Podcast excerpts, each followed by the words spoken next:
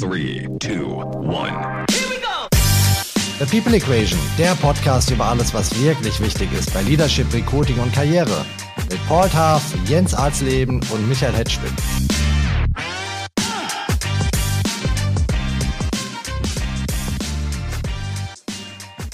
Hallo liebe Podcast-Freunde, ich bin Michael Hetzstück und begrüße euch zu einer neuen Folge von The People Equation, dem etwas anderen Podcast zu Leadership, Recruiting und Karriere. Vielleicht hat der eine oder andere von euch unsere letzte Folge zu den Führungstricks der Bundesliga-Trainer gehört. Das war eine starke Folge, wie ich finde, und sie hat gezeigt, auf welch extrem hohem Niveau Fußballtrainer wie Nico Kovac oder Oliver Glasner ihre Teams führen. Interessanterweise bestehen die Profimannschaften praktisch ausschließlich aus Mitgliedern der sogenannten Generation Z. Und diese jungen Wilden gelten ja inzwischen als nicht mehr führbar, besagt zumindest die landläufige Meinung. Spaßorientiert, anspruchsvoll, ich-bezogen und wenig krisenfest, das sind die Attribute, die der Gen Z gerne an den Kopf geworfen werden. Die Älteren werden dafür häufig als autoritäre, eindimensionale Jobmaschinen beschrieben, die ihre Arbeit erfüllen, ohne ihr einen Sinn zu geben. Das gelingt nach einem großen Graben, obwohl doch in fast allen Unternehmen Vertreter der Gen Z, der Gen X und der Babyboomer zusammenarbeiten müssen und dürfen. In unserem heutigen Podcast geht es darum, den vermeintlichen Generationenkonflikt mal offen zu diskutieren und Lösungen anzubieten, wie man starke generationenübergreifende Teams formen kann. Dafür ist es natürlich nicht ideal, wenn drei mittelalte Herren miteinander sprechen. Deswegen haben Jens und Paul heute mal Pause und wir haben eine spezielle Runde zusammengestellt. Mit mir im Podcast sind einerseits zwei Vertreterinnen der Gen Z, nämlich Anna-Christina Pusch und Nie Famer. Beide sind Mitte 20 und haben gerade ihre erste Berufsstation angetreten und zwar in Pauls Firma Finance People Solutions. Hallo ihr zwei. Hallo. Hallo. Und dann begrüße ich noch die Führungskräftetrainerin Susanne Nickel, eine Vertreterin der Gen X, die viel Zeit darin investiert, die beiden Generationen zu schlagkräftigen Top-Teams zu formen. Schön, dass Sie jetzt unsere Expertinnen dabei sind, Frau Nickel. Herzlichen Dank für die Einladung. Und ich bin heute mal der neutrale Schiedsrichter und hier kommt der Anpfiff. Anna-Christina Nief, seid ihr eigentlich verärgert von dem negativen Gerede über die Arbeitsmoral eurer Generation oder geht euch das auf Deutsch gesagt am allerwertesten vorbei? Ich muss ehrlich sagen, dass ich es manchmal nicht ganz nachvollziehen kann, was so gesprochen wird. Klar gibt es viele Punkte, die zutreffen. Jetzt nicht in negativer Art und Weise, sondern dass wir einfach gern flexibel arbeiten würden, dass wir uns das gerne selber einteilen können und gerne auch von zu Hause arbeiten, aber dass wir zum Beispiel nicht führbar sind oder dass wir ungern in Führungspositionen gehen würden oder sowas, das sehe ich eigentlich nicht so. Da wundert es mich, woher es halt kommt, weil ich das aus meinem Freundeskreis jetzt auch nicht so kenne. Nie, wie siehst du das? Ja, also mir geht's da ganz ähnlich. Ich äh, muss sagen, ich erlebe das in meinem Umfeld auch nicht so oft. Und ja, ich weiß nicht, ich finde es einfach schade, dass man da so schnell in so ein Die sind so und die sind so verfällt. Aber ich glaube, das liegt irgendwie auch so in der Natur der Sache, wenn man über Generationen spricht. Das, das kommt ja immer wieder auf, dass die ältere Generation irgendwie ähm, ja über die jüngere was zu sagen hat und umgekehrt. Von daher denke ich, es ist eine normale Diskussion, die wir führen, aber ganz nachvollziehen kann ich es leider nicht. Äh, was ich zum Beispiel oft höre aus meinem Bekanntenkreis und Frau Nickel wahrscheinlich auch aus ihrem, wir sind ja die Gen Xler hier in der Runde, da geht es gar nicht so sehr um, um Führungsverantwortung, da geht es aber eher so, äh, wenn man über Gen Z spricht, über Top bei digitalen Skills, Flop bei Soft Skills. Und das bezieht sich dann relativ oft darauf, dass doch, ähm, sagen wir, erstmal die Forderungen kommen, was die Firma für einen tun kann und weniger das, was wir in Anführungszeichen früher gedacht haben, erstmal was für die Firma tun, erstmal Leistung bringen und dann Forderungen stellen und sich gewissermaßen auch durchbeißen. Seht ihr euch damit angesprochen? Eigentlich nicht, nee, weil ich finde, wir bringen als Generation auf jeden Fall eine große Treue mit, weil ich sehe das in meinem Umfeld sehr oft, dass Leute einen Job behalten, wenn er entsprechend ihnen entgegenkommt, egal ob das jetzt flexible Arbeitszeiten sind, eine gute Work-Life-Balance und dafür dann auch eher am Unternehmen bleiben. Und ich glaube, das ist eine Treue, die ist gar nicht so selbstverständlich. Was ich da noch äh, gerne einspielen würde, ist, ich glaube eben, ähm, was du gerade auch angesprochen hast mit den Forderungen und dass äh, wir vorher sozusagen uns nicht verpflichten äh, einem Arbeitgeber gegenüber. Ich glaube, es hat auch einfach aktuell mit dem sich sehr wandelnden Arbeitsmarkt auch zu tun. Es ist natürlich so, dass wir irgendwie öfter angesprochen werden, viel mehr Möglichkeiten haben. Wir können uns natürlich sozusagen, ja, die Kirsche von der Torte aussuchen, zu wem wir halt eben gehen, weil es überall andere Möglichkeiten gibt. Und dann ist man natürlich in der Position, wo man sehr selbstbewusst irgendwie sein kann und sich natürlich auch gern, natürlich, wenn man das kann, halt aussuchen möchte, wo man natürlich hingeht. Frau Nickel, was ist Ihr Blick denn auf die Generation Z? Genau, ich wollte auch schon gerne auch mal reingehen. Also der Punkt ist ja, dass ich zuerst auch dachte, ich mache ja sehr viele Jahre Führungstrainings und Recruiting, Bewerbermanagement für mittelständische und große Unternehmen.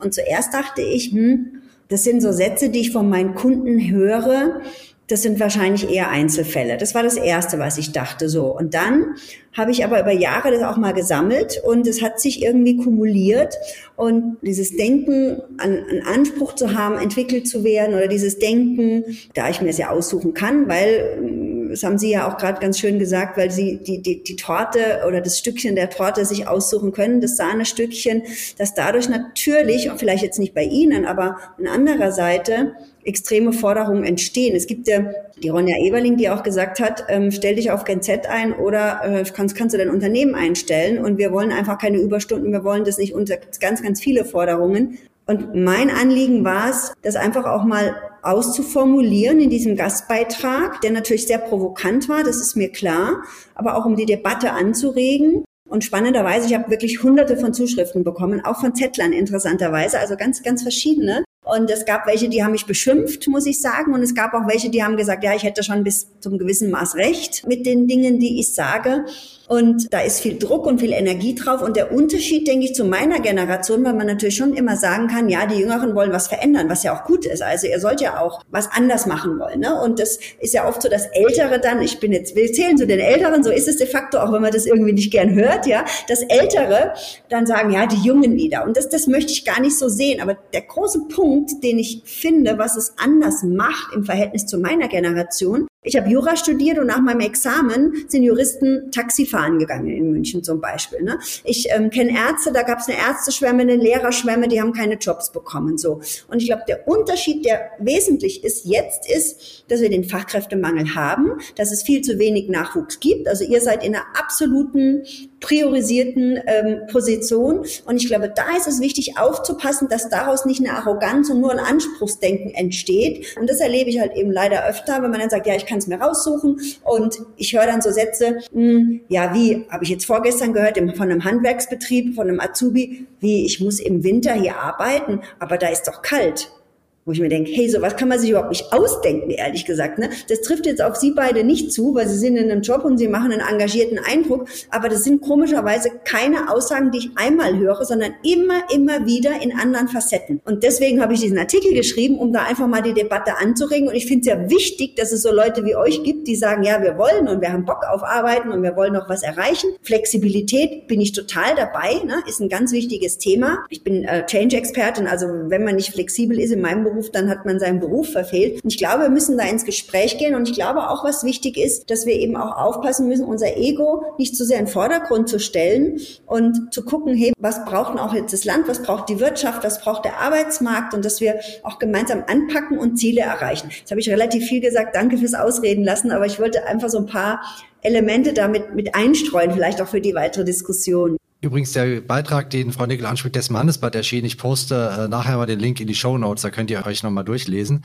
Aber der Punkt ist ja ein ganz wichtiger. Wir kommen vielleicht ein bisschen weg von dem Thema Charakter, sondern von dem Thema Umfeld, das prägt. Ja, also diese viele Möglichkeiten, dass man sich eigentlich gar nicht mehr durchbeißen muss, weil man ja theoretisch schnell äh, woanders hingehen könnte. Ist das für euch vielleicht sogar eine Last, weil man eben so viele Alternativen hat, dass es einen davon abhält, einmal Loyalität zu zeigen, sich durchzubeißen? Kriegt ihr sowas mit bei euch oder bei eurem Bekanntenkreis, dass es vielleicht auch ein kleiner Fluch ist, diese Nachgefragtheit am Jobmarkt? Tatsächlich würde ich das jetzt bei mir und meinem Umfeld eher nicht so sehen. Also ich weiß, ich habe direkt jetzt nach meinem Studium sozusagen gesagt, ich klar schaue ich mich etwas um und dann bin ich ja bei Paul gelandet und wir haben ein tolles Gespräch gehabt, viele Möglichkeiten, viele auch Entwicklungsmöglichkeiten, auch viel Flexibilität und für mich war dann sofort klar, dass ich den Weg da weitergehe. Habe mich dann auch gar nicht weiter umgeschaut. Also klar, auch wenn es die Möglichkeit gegeben hätte, nach dem Studium sage ich jetzt mal vieles andere zu sehen oder sich umzuhören, war das jetzt theoretisch bei mir nicht so. Und bei meinen Freundinnen sehe ich das eigentlich auch nicht. So in meinem Umfeld ist es eher so der straighte Weg. Studium fertig machen, Ausbildung fertig machen und direkt anfangen zu arbeiten. Gar nicht so lange irgendwie zu schauen, wo finde ich es besser, wo geht's besser. Ähm, ich bleibe erstmal ein, halb, ein halbes Jahr irgendwie sitzen und schaue mir alles an. Ich muss sagen, also ich bin ja auch direkt nach dem Studium in äh, Pauls Unternehmen geblieben, habe davor als Werkstudentin dort gearbeitet und sehe da eigentlich so ein bisschen das, was die Frau Nickel eben gesagt hat. Man ist da in der Position, man hat Homeoffice, man hat nette Kollegen, es macht Spaß, es ist sehr flexibel, was dann dazu führt, dass man eben auf dem Arbeitsmarkt gar nicht mehr weiter schaut. Also für mich war das eigentlich kaum eine Frage, dort zu bleiben. Und eigentlich ist auch das ja schon wieder dieses, ich bleibe dort, weil ich es dort am besten habe und ich wähle meine Benefits im Prinzip und weil ich dort bekomme, was ich will, suche ich nach nichts anderem. Also es ist ja schon irgendwie dieses, äh, sich das Beste raussuchen, nur dass es in dem Moment halt so war, dass es schon da war. Aber ich finde schon, dass damit eben diese Loyalität einhergeht, dass man eben weiß, okay, da habe ich es gut, das habe ich woanders nicht und äh, deswegen bleibt man dann dort. Was ich spannend finde, vielleicht ein kleiner Satz nur, was ja offenbar scheinbar sehr gut laufen zu scheint, und das finde ich auch, auch sehr interessant, ist, dass ihr beide ja gesagt habt, darf ich euch eigentlich duzen? Ist das okay? Genau. Also ich finde, das muss man ja schon fragen in eurem Alter auch, ja. Ich finde total spannend, da gibt es offensichtlich eine gute Firmenkultur, wenn ich das so höre, was ihr sagt. Ne? Also das heißt, scheinbar gibt's da, gab es ein tolles Gespräch, da gab es jemand, der dich überzeugt hat, du warst schon da, weil du als Werkstudentin da gearbeitet hast. Und das sind ja alles Indizien dafür, dass jemand offenbar am Unternehmen was verdammt gut und richtig macht. Und das ist ja auch mein Anliegen letztendlich, Unternehmen zu zeigen, wie schaffen sie eine wertschätzende Kultur, dass Leute gerne kommen und auch bleiben. Das ist ja der Punkt. Ne? Weil mein Anliegen ist es auch zu sagen, wir können total fancy Employer Branding Maßnahmen machen, vier Tage Woche, ganz coole Sachen. Aber wenn die Kultur nicht stimmt, dann bleiben die Leute trotz der vier Tage Woche auch nicht. Ne? Also das heißt, ich glaube, was, was ihr da gerade gesagt habt, ist ein ganz, ganz wichtiger Aspekt, eine Kultur zu implementieren, in der man gerne arbeitet, in der man motiviert ist und wo man halt auch so ein paar Vorbilder hat, die was vorleben. Das finde ich zum Beispiel in der Führung ganz, ganz wichtig da würde ich auch nochmal dazu sagen, bei uns war das eben so. Also ich habe auch als Werkstudent schon dort gearbeitet, habe ich eben gerade vergessen zu erwähnen. Paul ist einfach ein Arbeitgeber, der auch so sehr auf die Generation Z einfach abgestimmt ist. Also vielleicht auch irgendwie durch äh, seine Söhne, wie auch immer, ähm, war er einfach sehr offen und ist so offen auch auf uns zugekommen und hat uns auch gesagt, was er eben für uns tun kann, was möglich ist. Und ich finde, das ist immer ganz gut, wenn man einfach auch guckt, was will die Generation denn und wie, inwiefern kann ich das natürlich irgendwie anbieten oder bieten. Ähm, ich denke auch oft, man hat ja gar keine andere Wahl. Also in dem Fall ist ja der Paul nur ein Stellvertreter für die Leute, die es in meinen Augen zumindest richtig machen. Und oft, wenn ich dann diese Beiträge lese, vor allem auf LinkedIn, hat ja gefühlt wirklich jeder eine Meinung dazu und schreibt dann was. Und dann sind oft die Fronten so verhärtet. Und ich finde das so schade, weil es ist ja unweigerlich so, dass die Gen Z auf den Arbeitsmarkt kommt und dass sie früher oder später Stellen besetzen wird und das auch schon tut. Und ähm, da, da finde ich das ganz wertvoll zu schauen, was, was kann man anders machen, wie geht man aufeinander zu und ja, wo, wo trifft man sich sozusagen in der Mitte? Was erwartet ihr denn ganz konkret, außer jetzt so die klassischen wie Homeoffice-Möglichkeiten, flexible Arbeitszeit, was glaube ich mittlerweile so gut wie jeder anbietet, wenn es möglich ist. Was erwartet ihr denn an Sinne von vielleicht Purpose, Loyalität, Wertschätzung von eurem Arbeitgeber, dass ihr eben auch sagt, auch wenn es mal stürmisch wird, wenn es mal hart ist, wenn es mal nicht so gut läuft, ich bin committed, ich, ich packe hier mit an und rette mich nicht auf die nächste äh, freie Insel. Also für mich persönlich spielt da eigentlich der Teamaspekt die größte Rolle, dass man einfach diese sehr flachen Hierarchien hat und auch wenn mal was schief läuft und irgendwie es, es gibt mal ja Ärger, es läuft nicht, dann geht man das Problem eben als Team an und ja, es, es findet eben kein Fingerpointing statt. Das finde ich persönlich immer sehr wichtig, weil Fehler passieren jedem und das ja ist für mich eigentlich der zentralste Punkt neben den, ich sag mal Benefits, die du eben schon angesprochen hast. Genau, da würde ich vielleicht einfach noch, also ich sehe es genauso wie du, Nief, ähm, aber einfach noch, dass die Wertschätzung einfach bleibt. Also klar kann es stürmisch werden und irgendwas kann nicht laufen, aber dann, dass es trotzdem, man trotzdem weiß, dass man irgendwie ein guter Teil des Teams ist und auch bleibt und man die Zeit einfach zusammen durchsteht. Was mich mal interessieren würde, hm, was bedeutet Wertschätzung denn genau für euch?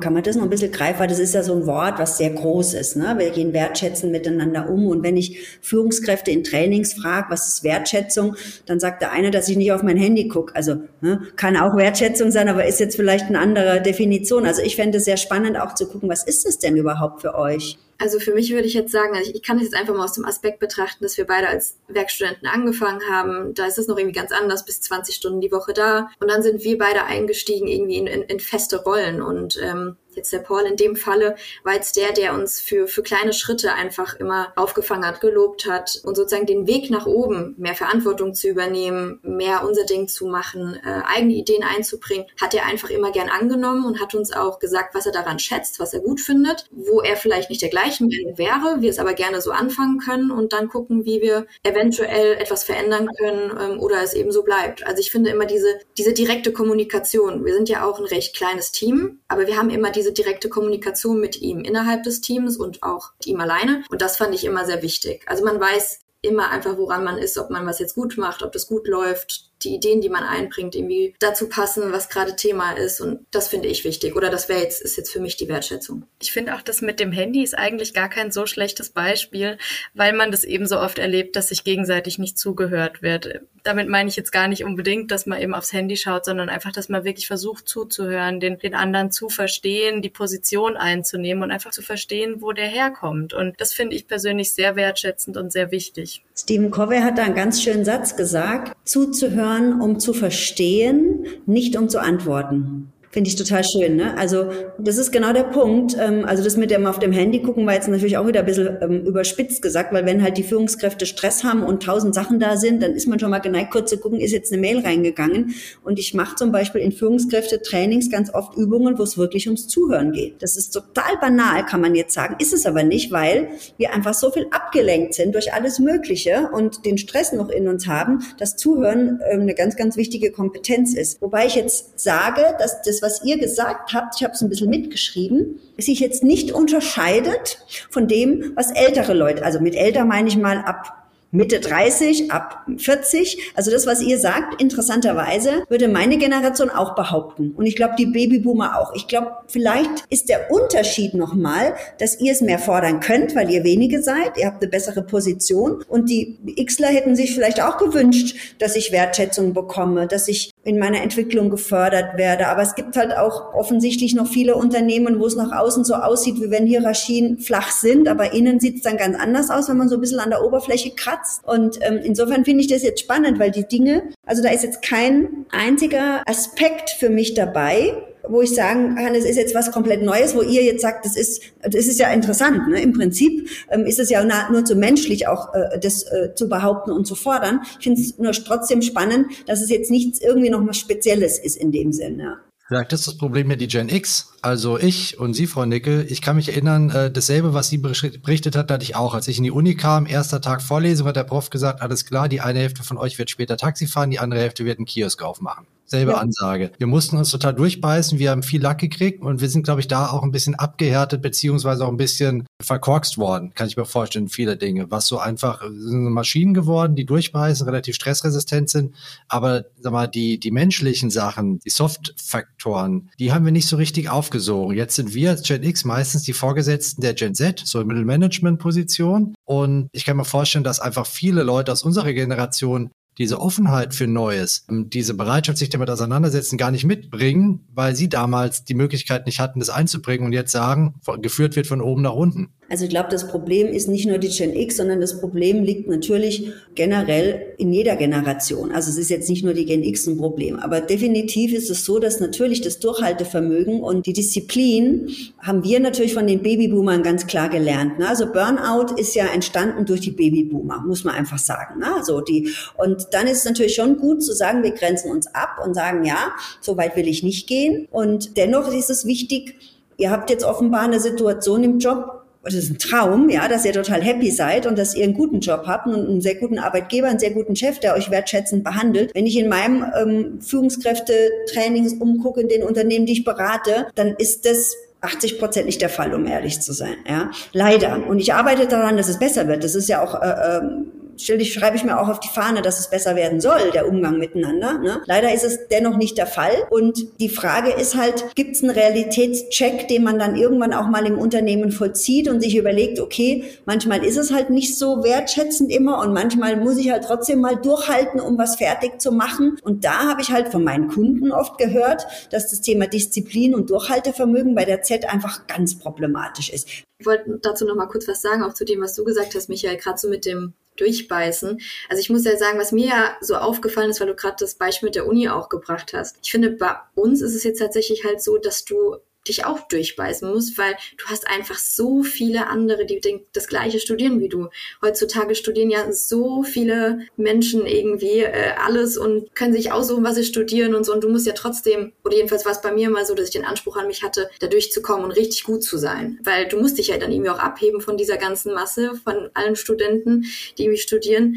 Und jetzt nochmal zu dem Durchhaltevermögen. Also im Job kann ich es jetzt ja noch nicht so beurteilen, solange sind wir noch nicht dabei. Aktuell sehe ich das aber nicht als Problem tatsächlich. Aber ich glaube, das ist auch einfach teilweise so individuell bezogen. Also klar gibt es bestimmt welche, die da nicht so das starke Durchhaltvermögen haben. Vielleicht stimmen dann aber auch andere Faktoren im Unternehmen nicht oder vielleicht binden sie andere Faktoren ans Unternehmen nicht. Frau Nickel, was sind aus Ihrer Sicht die Top-Faktoren von Unternehmen, die eine toxische Arbeitskultur für junge Leute schaffen? Die Top-Faktoren für eine toxische Arbeitskultur hm, sind auf jeden Fall zu viel Zahlen, Daten, Fakten, zu wenig Emotion. Ich sage zum Beispiel bei den, ich habe ganz viele Steuerberater und so Leute, die alle kognitiv total fit sind. Also die Leute, die ich habe, sind alle immer schlau. Also das ist, da ist keiner dabei, der irgendwie dämlich ist sozusagen. Ja, und die denken immer, sie müssen nur Zahlen, Daten, Fakten und die Sachebene sehen und dann funktioniert das alles. Und das ist es aber eben nicht. Ne? Und das ist auch das, was ihr gerade gesagt habt mit der wertschätzenden Führung. Wertschätzung kann sich ja in vielerlei Hinsicht zeigen. Und eben da, also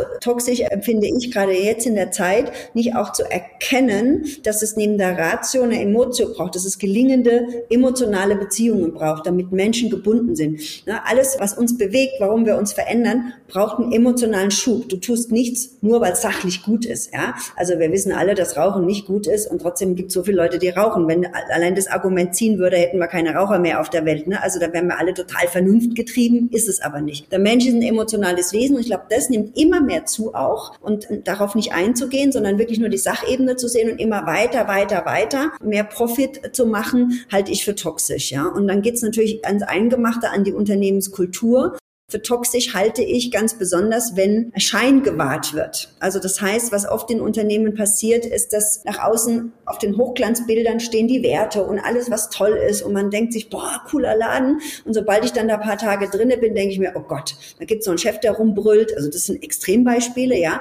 Und das ist toxisch. Also wirklich zu gucken, wie können sich Unternehmen auch authentisch zeigen, dann lieber sich zu zeigen, so ist es bei uns, ja. Und dann ziehe ich aber die Leute an, die damit auch klarkommen kommen, als sich irgendwie zu verkaufen. Und deswegen gehen die Leute auch dann ganz schnell wieder, weil sie merken, sie kommen damit nicht klar. Also dieses Selbstbild, Fremdbild, ähm, glaube ich, ist wichtig. Und ich glaube, was auch noch wichtig ist, dass die Führungskräfte wirklich Influencer, Role Models sind, die einfach, und da komme ich wieder zu dem Emotionalen, die Menschen gut abholen und gut begeistern können. Und diese Aspekte, das sind jetzt kulturelle Aspekte. In meinem Bereich geht es ja um Personalentwicklung, Persönlichkeitsentwicklung, jetzt nicht um wirtschaftliche Aspekte alleine, ja, aber man hat ja auch äh, Untersuchungen gemacht, dass zum Beispiel, wenn Unternehmen schaffen, Konflikte gut zu lösen, dass sie dadurch viel ähm, profitabler sind, weil sie Zeit sparen. Ja? Und das ist aber, das Problem ist bei solchen Themen, dass es diese weichen, soften Themen, die gehen halt schwer zu messen. Ich kann schon messen, wenn ich so viel Geld verdiene und so viel Ausgaben habe, dann bleibt mir so viel übrig. Aber wenn ich einen Konflikt löse, was bringt mir das am Ende? Ne? Und ich glaube, darauf sollten wir mehr Wert legen, damit es nicht noch übler wird in der Arbeitswelt. Der Herrhausen hat mal gesagt, ohne Wirtschaftlichkeit geht es nicht, aber ohne Menschlichkeit ertragen wir es nicht. Und ich glaube, das wird immer wichtiger in der jetzigen Zeit. Die Welt dreht durch. Es gibt so viele Probleme und deswegen ist es so wichtig, dass wir Menschen und Führungskräfte haben, die diese diese gelingende Beziehungen kreieren können. Und da, dafür stehe ich. Und wenn das nicht gelingt, dann wird es ganz toxisch. Ja? Dann geht es in eine Abwärtsspirale. Was würdet ihr ergänzen in puncto toxische Unternehmenskultur für die Gen Z? Ab wann würdet ihr und eure Leute sagen, ohne mich, ich gehe woanders hin? Also ich finde das ganz schwierig zu sagen. Ich, also ich bin in allen Punkten ähm, völlig bei Ihnen, Frau Nickel, das ist schon mal das Erste. Ja, ich finde, was für mich ein absolutes No-Go ist, ist so, ich sag mal so diktatorisches Verhalten. Ähm, das, das ist so eine absolute Katastrophe, was, glaube ich, auch einen Großteil der Generation einfach stört. Einfach schlechte Führung, egal ob das jetzt die Planung ist, ob die Organisation, der Umgang. Wenn schlecht geführt wird, habe ich das Gefühl, ist unsere Generation die erste, die dafür sorgt, dass das auf den Tisch kommt oder sich da zumindest gestört von fühlt und dann geht, wenn sich das nicht ändern lässt. Wie steht es denn mit dem Thema Purpose? Ein anderer, anderes Klischee ist ja, die jungen Leute wollen Purpose, die wollen Sinn in ihrer Arbeit sehen, ähm, die wollen positive Veränderungen bewirken in ihrer Arbeit. Was ehrlich gesagt in den meisten Unternehmen nicht wirklich möglich ist, weil wenn ich keine Ahnung, Benzin, Chips, Pizza, whatever verkaufe. So richtig sinnstiftend ist es ja nicht. Ist das Thema Purpose für euch und eure Generation wirklich so wichtig? Und wenn ja, was ist aus eurer Sicht dann ein guter Purpose, der sich jetzt nicht gleich in Richtung mit meinem Produkt rette ich die Welt äh, bewegt? Mhm. Also ich für mich sehe es ein bisschen kleiner, sage ich mal. Also ich habe nicht den Anspruch, die Welt zu verändern, aber ich hätte schon gerne, dass meine Aufgaben sinnvoll sind. Also das ist eigentlich das, was für mich ganz zentral ist, dass es eben nicht so, ja, dass man das Gefühl hat, es ist äh, Beschäftigungstherapie, sondern dass man Aufgaben übernimmt, die zumindest das Unternehmen weiterbringen oder ne, bestimmte Schritte vereinfachen. Anna, wie ist bei dir im Thema Purpose? Ich würde da jetzt noch ergänzen, auch wenn das irgendwie für mich, also für mich verschwimmt das so ein bisschen ineinander. Also ich finde, der Sinn ist ja auch, klar gibt es den Sinn, dass man sagt, man, man arbeitet für ein Unternehmen, was irgendwie etwas Gutes tut und irgendwie für, für die Welt auch nützlich ist. Für mich ist aber auch der Sinn, sag ich mal, für mich alleine zu sagen, ich bin happy da, wo ich jetzt gerade bin und die Menschen um mich sind auch happy und irgendwie die Dienstleistung oder für, für das Unternehmen, wo man arbeitet, macht man dann doch auch man, manch andere Leute glücklich. Also wenn ich das ja jetzt bei uns sehe, ne, wir sind äh, Paul ist ja Headhunter und wir machen ja auf der einen Seite den Kandidaten, auf der anderen Seite den Kunden glücklich. Also so ein bisschen dieses Gefühl glücklich sein. Das ist für mich so der Sinn. Wenn ich jetzt happy bin im Job, dann ist es für mich der Sinn, dort zu arbeiten. Das klingt, Frau Nickel, für mich nach recht und schlicht und einfach Good Leadership. Und die ganzen bunten Prospekte, von denen Sie ja schon gesprochen haben, kann man ein bisschen über Bord werfen. Ich muss nicht wissen, warum ich mit meinem Geschäftsmodell die Welt besser mache. Ich muss mich richtig um die Leute kümmern. Ist das so? Ja, absolut. Also ich denke, es gibt ja da auch Untersuchungen, dass Leute, die nicht wissen, warum sie tun, was sie tun und es nicht als sinnvoll empfinden, im Kleinen auch, dass sie natürlich auch nicht motiviert sind letztendlich. Ne? Weil ein Sinn, was zu tun, wenn ich sage, mein Sinn ist es, die Leute sind glücklich und ich habe ein gutes Leadership und es macht mich zufrieden. Ja, das ist ein Wohlensinn, absolut. Und diese ganze alte Welt, also ich nenne das alte Welt, ne, so dieses Patriarchat und diese ähm, Weisung und Kontrolle in der Führung. Gut, das wird sich irgendwann auch per Zeitablauf erledigen, wenn dann die Boomer äh, alle weg sind und die späten Xler dann vielleicht auch. Und dann wird sich das auch nochmal ändern. Dann bin ich mal gespannt, wie sich dann, weil Entscheidungen müssen natürlich dennoch getroffen werden. Und ich mache auch agile Projekte und es braucht natürlich trotzdem Führung auch für Entscheidungen. Und ich bin mal gespannt, wie sich das dann weiterentwickelt. Und diese, diese alte Welt hält sich aber schon noch sehr hartnäckig. Und ich erlebe es doch auch in vielen Unternehmen, die sehr hierarchisch auch noch, obwohl sie so tun, wie wenn sie alle nett miteinander und so weiter sind, die sehr hierarchisch auch noch aufgebaut sind und das extrem leben und wo es dieses Thema Sinn, pff, eigentlich, wo es darum eher weniger geht letztendlich, auch wenn die Forderung da ist, ja. Ich würde sagen, wir nageln das Ganze jetzt noch mal ein bisschen fest an die Wand, äh, die Tour, die wir jetzt gerade hier gemacht haben in den letzten 25 bis 30 Minuten. Und zwar, wir spielen bei TPE oft Spiele und ich würde mit euch gerne mal ein kleines Rollenspiel spielen, nämlich so ein bisschen Rollenwechsel, sozusagen sich in die andere Seite reinversetzen. Und ich fange mal mit einem einfachen Fragenblock an und dann wird es noch ein bisschen schwerer. Ich würde Frau Nickel erstmal fragen, was würden Sie denn ganz konkret einer Gen Settlerin wie Neve oder Anna-Christina raten, sich von der Gen X abzuschauen, beziehungsweise von denen zu übernehmen? Übernehmen, denke ich, die vielleicht die Erfahrung, ja, die Erfahrung ähm, zuzuhören, zu überlegen, okay, da gibt's Kompetenzen, die jahrelang ähm, ausgebaut wurden und da gut in den Austausch gehen. Also das heißt, dass man zuhört, dass man sich, also das ist ja auch meine Idee der, der Generationsmediation, ne, weil es ist ja wichtig, wir haben ja nicht nur die drei Generationen im Haus, es gibt ja noch die Ys, die dazwischen sind. Also dass man wirklich guckt, welche Ressourcen hatten der andere und dass man sich damit Respekt gegenseitig gegenüber verhält und dass man zuhört und voneinander lernt und da eben die Soft Skills ähm, gegebenenfalls, die sicher nicht bei allen, aber bei vielen wahrscheinlich ganz gut ausgeprägt sind, wenn es schon mal Konflikte gab, die man gelöst hat oder auch ähm, überhaupt Probleme, die gelöst wurden. Ich denke, dass da ähm, könnten wir gut voneinander lernen.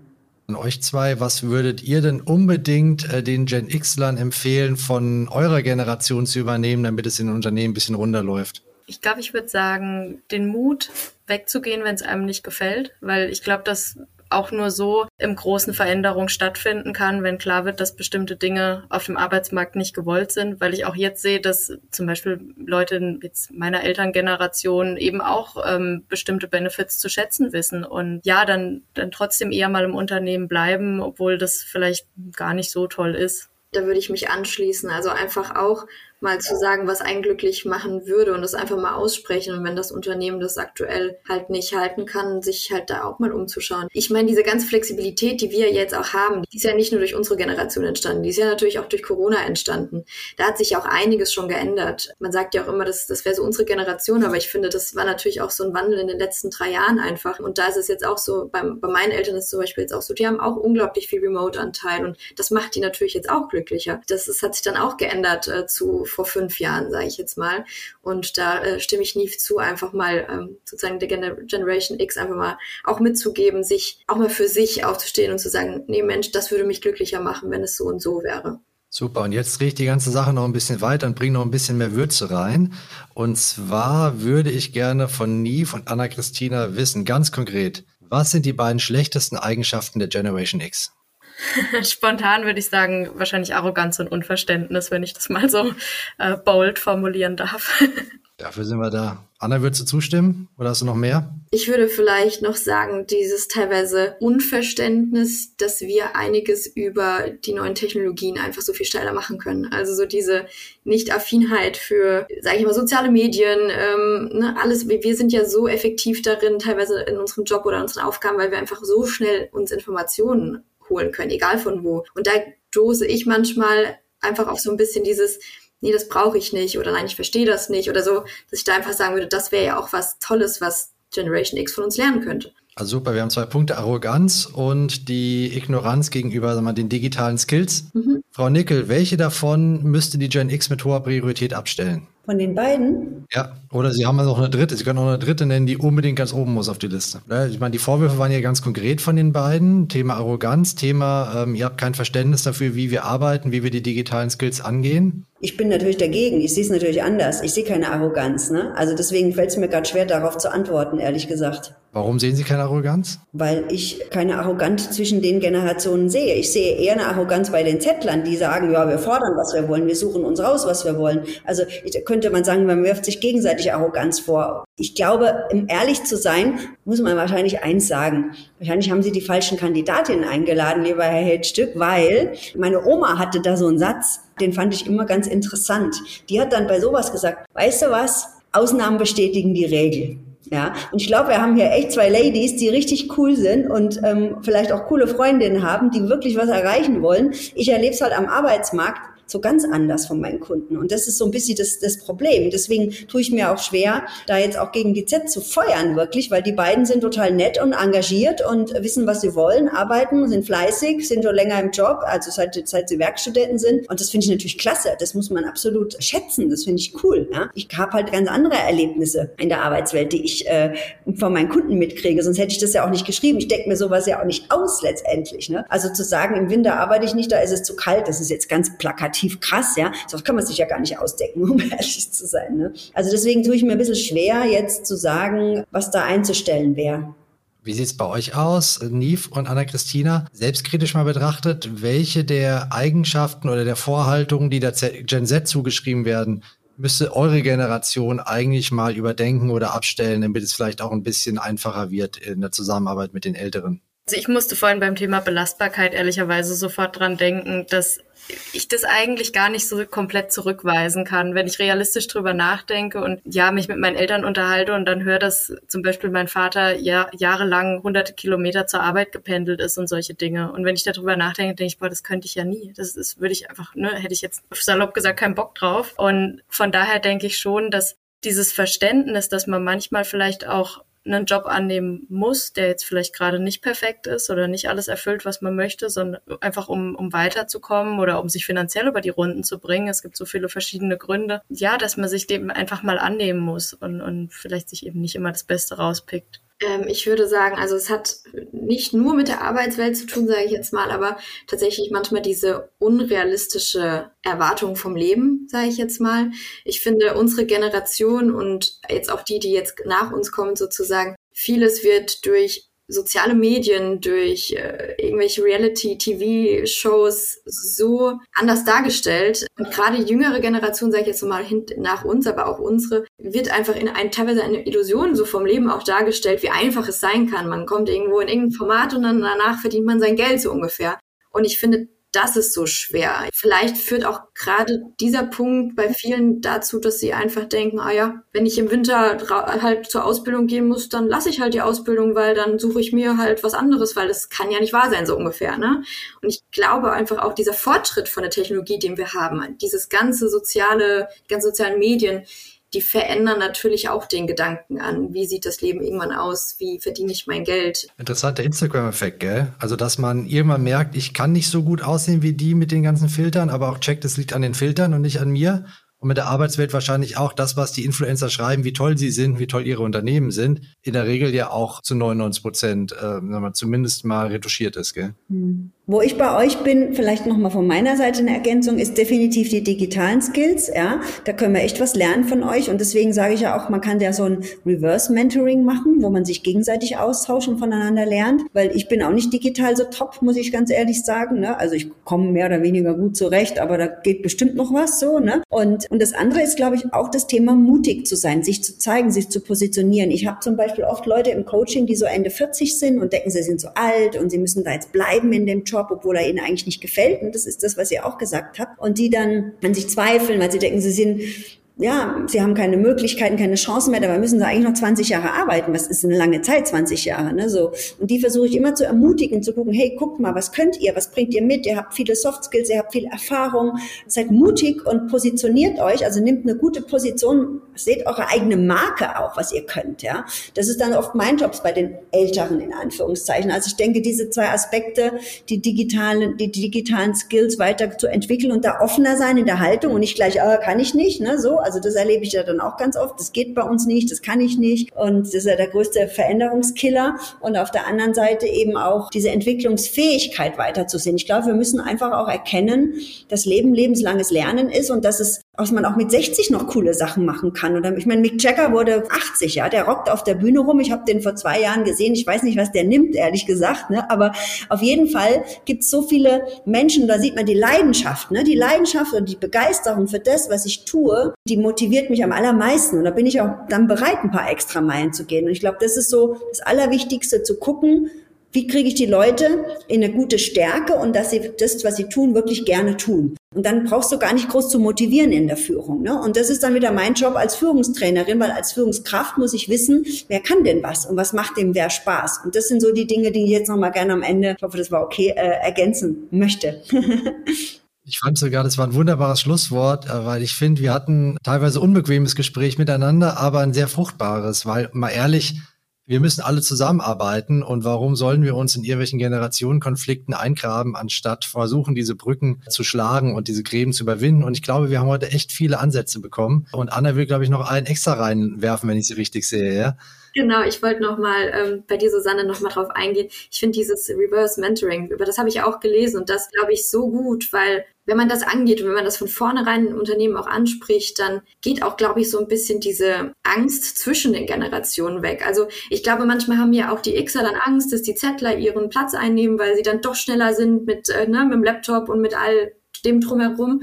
Und die Zettler vielleicht auch irgendwie Angst haben, dass sie, ich weiß nicht, ohne die Erfahrung nicht punkten können, dass man da wirklich sagt, Mensch, ihr werdet alle hier gebraucht, ihr werdet alle wertgeschätzt, ihr könnt aber voneinander lernen und man macht irgendwie ab und an mal eine Stunde, wo man irgendwie sich Sachen anguckt. Ich meine, so ist ja auch dann der Teamgeist am besten und zusammen kann man dann viel mehr erreichen, als wenn man dann immer so ein bisschen Angst hat oder irgendwie auch nicht weiß, wie man mit den, mit der anderen Generation umgehen soll. Ja, und wir konnten ja auch mit den Älteren, als wir damals die Jungen waren, auch irgendwie zusammenarbeiten. Und äh, die waren auch nicht einfach. Und die haben uns auch für Pfeifen gehalten, Frau Nickel, um ehrlich zu sein. Gell? Ja. Super, klasse. Ähm, ich danke euch dreien, dass ihr bereit wart, miteinander zu diskutieren und zu sprechen und auch mal die Schmerzpunkte anzusprechen. Äh, ich fand es super und ich glaube, es ist gar nicht so eine Ausnahme, was wir hier mit Anna und Nief hatten. Ich glaube, es gibt da draußen natürlich immer auch gute, schlechte Xler und Settler, wie bei allen Sachen. Aber ich glaube, die meisten haben einfach Bock, vernünftig zu arbeiten und in einer guten Kultur zu arbeiten. In diesem Sinne bedanke ich mich bei euch dreien, dass ihr die Zeit genommen habt, mit uns hier diesen Podcast zu machen. Ihr alle da draußen, die Kontaktdaten findet ihr in den Show Notes, genauso wie den Link zu dem bekannten, umstrittenen Artikel von Frau Nickel. Jetzt, wo ihr sie kennengelernt habt, könnt ihr vielleicht auch einordnen, was sie da geschrieben und gesagt hat. Das war The People Equation für heute zum Thema Gen Z versus Gen X.